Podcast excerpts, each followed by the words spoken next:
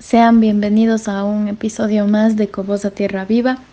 Esta semana tenemos un invitado especial, su nombre es Juan Salazar y nos va a hablar un poco de su emprendimiento acerca de la economía circular. Pertenezco a un grupo de la Universidad Politécnica Salesiana, que es el ASU, Expresa de Ingeniería Ambiental. Mi nombre es Belén Cárdenas y bueno, un gusto saludarte Juan eh, si quisiera que nos expliques un poco acerca de el emprendimiento que ustedes están haciendo y cómo es esto de la economía circular que están aplicando en todos sus procesos. Eso más quisiéramos saber. Buenísimo. Bueno, en primer lugar, muchísimas gracias por la invitación.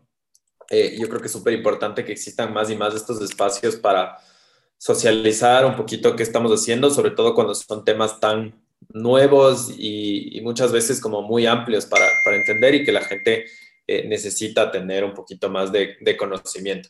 Eh, tengo un emprendimiento que se llama Marca Patito y básicamente trabajamos en toda la cadena de valor eh, bajo el principio de la economía circular. la economía circular es este concepto que básicamente te dice, hagas, haz las cosas pensando en cuál va a ser su disposición final. ¿No es cierto? Es un, es un modelo distinto al que nosotros conocemos y muchas veces se, se utiliza este contraste para explicar la economía circular. Nosotros eh, hoy en día utilizamos la economía lineal o estamos acostumbrados a eso. Eso significa que las cosas se producen, nosotros las, las consumimos y finalmente las desechamos. Pero claro, con el, con el incremento de la producción, con la industrialización de muchos procesos, nos damos cuenta de que este modelo ya no es sostenible a largo plazo nos estamos quedando sin recursos, nos estamos quedando sin materia prima para muchas cosas y se están generando demasiados residuos. Es así que la economía circular busca este modelo alternativo para que en vez de que todas las cosas que producimos, consumimos eh, y hoy en día se desechen, pues no se desechen, sino que encuentren otros caminos alternativos como la reutilización, como el reciclaje, como el compostaje, como la reparación de los, de los materiales, etcétera, eh, y esta es una manera en la que podemos, digamos, volver a, reinsertar estos materiales dentro de los ciclos productivos y eh, eliminar por fin la necesidad de seguir explotando materiales vírgenes para la producción. Y también había visto un poco, bueno, yo les conocí por TikTok. Yo les había visto por ahí y, y me pareció súper chévere el hecho de que, de que tengan eh, como que una separación de todos los residuos, de papel, de cartón. Eso a mí me parece una idea súper buena porque a la final, bueno, como nosotros estamos estudiando ingeniería ambiental, lo que más vemos son cuál, es la, cuál va a ser la disposición final de estos residuos.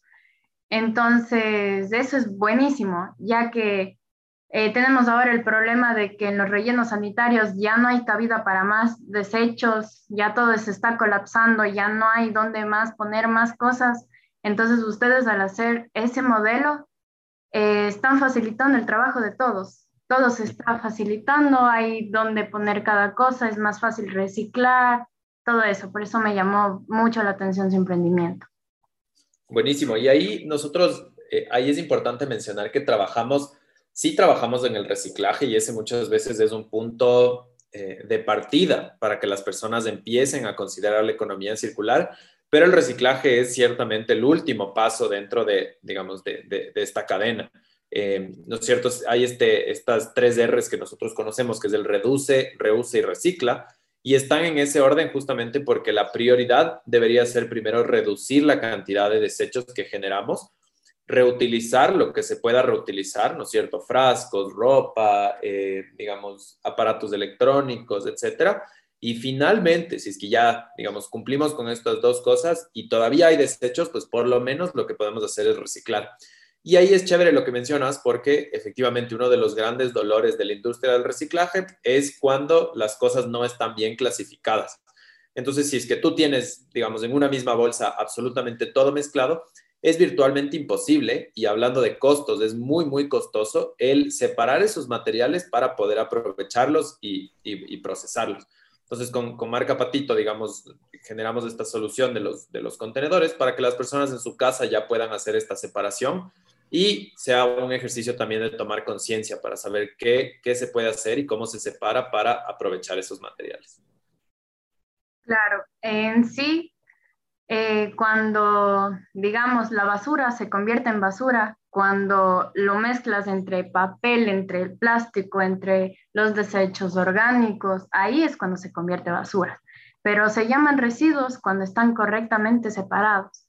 Entonces, por eso su idea me parece fenomenal. Así que se pueda separar es una ayuda tremenda, a lo menos para el planeta y todo, para facilitar todos los procesos y como tú dices, el primer paso es minimizar lo que estamos consumiendo. Sí, en ese sentido nosotros, digamos, no solo hacemos del tema de reciclaje, como te mencioné, sino que también eh, como parte del servicio que nosotros ofrecemos es un servicio de mercado Zero Waste. ¿Esto qué quiere decir? Nosotros eh, trabajamos, digamos, con nuestros distintos proveedores para ofrecer productos eh, sin empaques de un solo uso. Entonces, todos los productos que vendemos, que son más de 300, eh, entre alimentos, artículos de limpieza, de, higiene personal, etcétera, todos vienen sin empaques o eh, con empaques reutilizables o reciclables.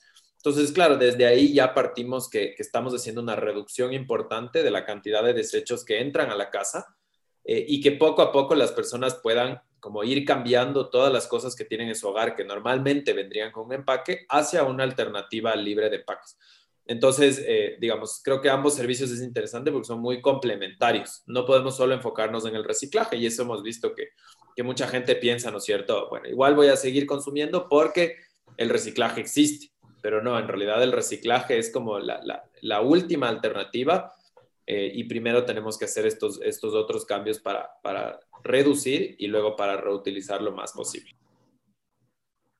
Entonces, ustedes mismos fabrican eh, lo que sería esos, los detergentes y todo lo que me dice sin empaques. Bueno, en realidad nosotros solo los comercializamos, no, no fabricamos casi, bueno, tenemos unos cuantos productos que son, digamos, marca propia, pero en realidad lo que hicimos es tener aliados. Hay muchas empresas que les interesa este tema y que justamente están trabajando con nosotros para rediseñar sus envases o sus empaques.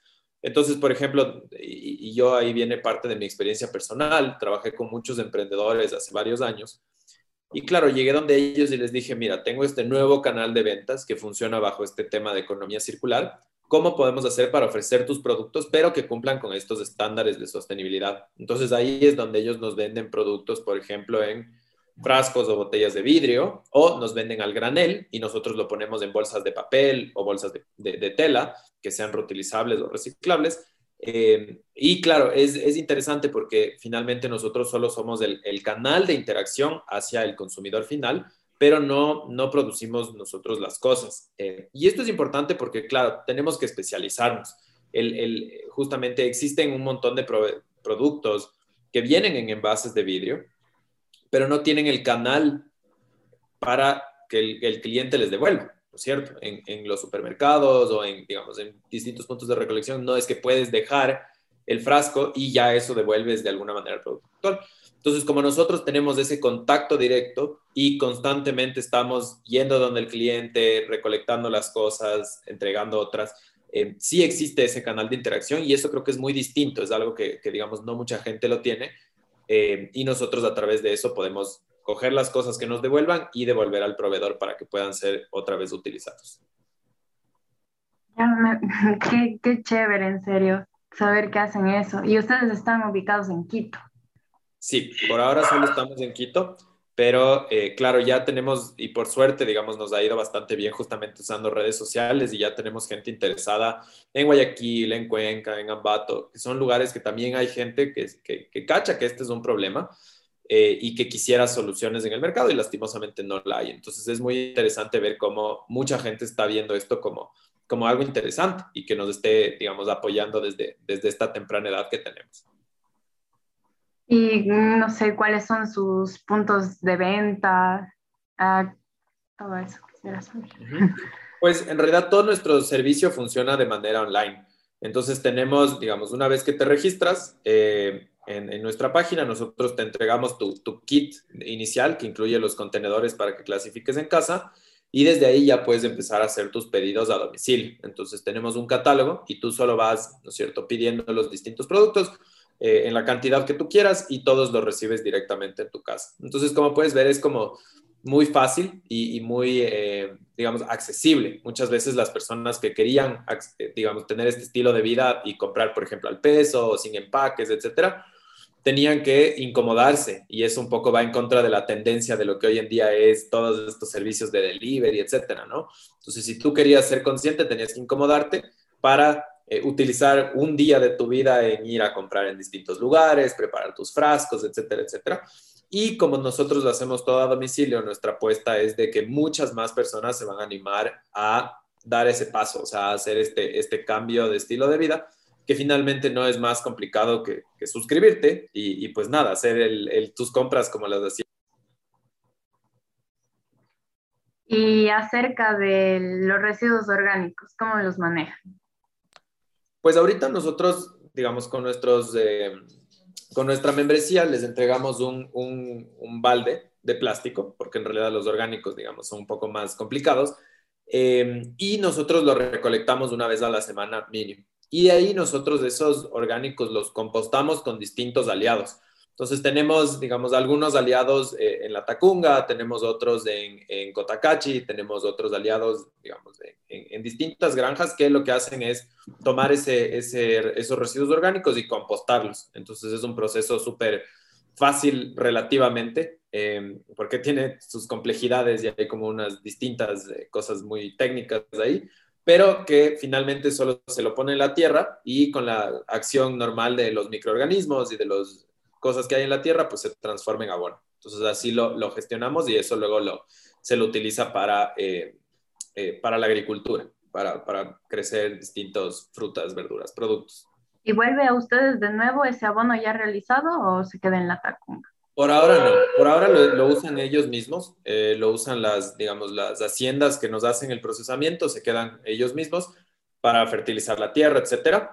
Pero eh, eventualmente sí queremos, digamos, nosotros ser los, no quiero decir los dueños, pero los que recibimos eso para distribuirlo, por ejemplo, a distintos proyectos de eh, agricultura urbana, que hay aquí, por ejemplo, en Quito hay algunos huertos urbanos que son bastante interesantes, o entregar al, municipio para temas de, jardinería, por ejemplo, sería increíble que tengamos eso, o para los mismos consumidores que muchas veces tienen en sus casas plantas o, sus propios huertos y también les puede utilizar. Entonces, eh, digamos, por ahora se quedan, pero eventualmente sí lo podemos ir distribuyendo a otros lados. Ya, em, no sé, algo más que, que quisieras aportar, no sé ya. Me parece súper interesante todo todo, todo, no sé por dónde empezar con mis dudas, la verdad.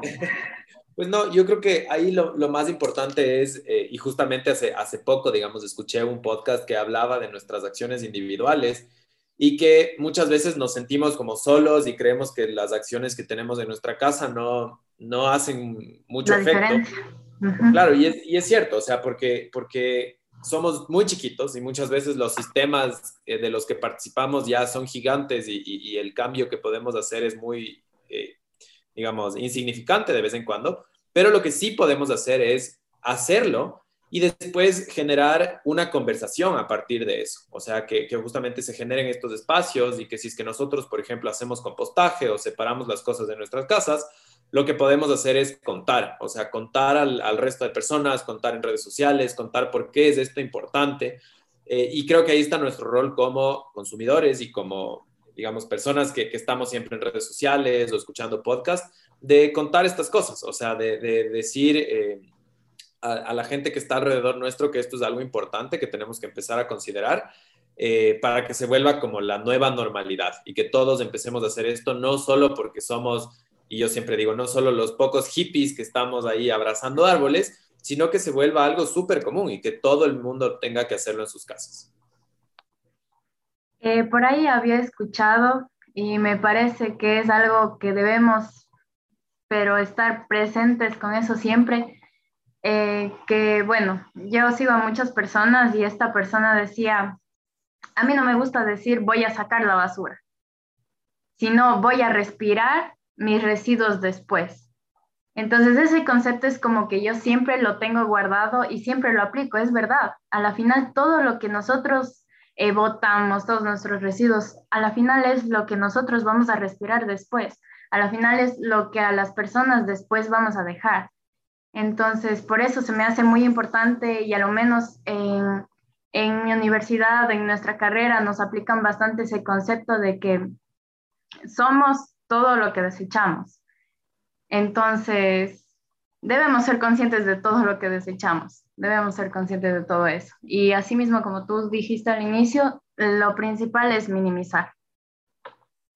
Sí, definitivamente. Hay, hay esta idea de que, eh, y nosotros mismos estamos acostumbrados, cuando la basura la dejábamos en, en la calle para que se lo lleve el camión de la basura, como que nos hacemos los ciegos y pensamos que ese ya es problema de alguien más y que no va a afectarnos de ninguna manera. Pero nos estamos dando cuenta de, que no, o sea, existen, existían, bueno, estos sistemas en donde, eh, digamos, alguien más gestionaba, pero hoy en día no podemos desvincularnos nosotros de esa responsabilidad porque finalmente nosotros somos los que estamos generando esa basura. Nosotros somos los que estamos, digamos, trayendo esos residuos a nuestra vida y por lo menos deberíamos tener la conciencia de, saber que cuando se van, van a ir al lugar correcto y no van a terminar contaminando, como tú dices, nuestras propias, eh, nuestros propios ecosistemas. Entonces sí, tienes toda la razón. Bueno, no sé, algo más que quisieras apartar. No, no, creo que por mi lado eso. Eh, muchísimas gracias por la invitación. Eh, una vez más, qué chévere que estén haciendo esto y que, pues, que existan estas iniciativas eh, ahora universitarias, pero también de jóvenes que, que, estén interesados en hablar de estos temas. Y pues nada, ahí cualquier, cualquier duda, eh, igual nos pueden seguir en nuestra página que es marcapatito.org y en nuestro Instagram que es marcapatito-org. ahí tenemos un montón de información, incluso si no se animan, digamos, a suscribirse al servicio, eh, siempre publicamos sobre otras iniciativas, sobre gente que está haciendo cosas chéveres para, para un poco eh, permitirnos vivir una vida más sostenible. Muchas gracias, muchas gracias por aceptar la invitación, sobre todo por este emprendimiento que es demasiado, de verdad, demasiado, demasiado chévere. Espero les vaya súper bien. Y bueno, nosotros como estamos en Cuenca, espero de verdad que se, se vayan eh, ampliando más y que lleguen a Cuenca y al resto del Ecuador también. Me parece súper chévere lo que están haciendo. Buenísimo, Belén. Muchísimas gracias y esperemos que sí, pronto estaremos en Cuenca. ya. Muchas gracias por escuchar este episodio de Cobosa Tierra Viva y la próxima semana les esperamos para un nuevo episodio.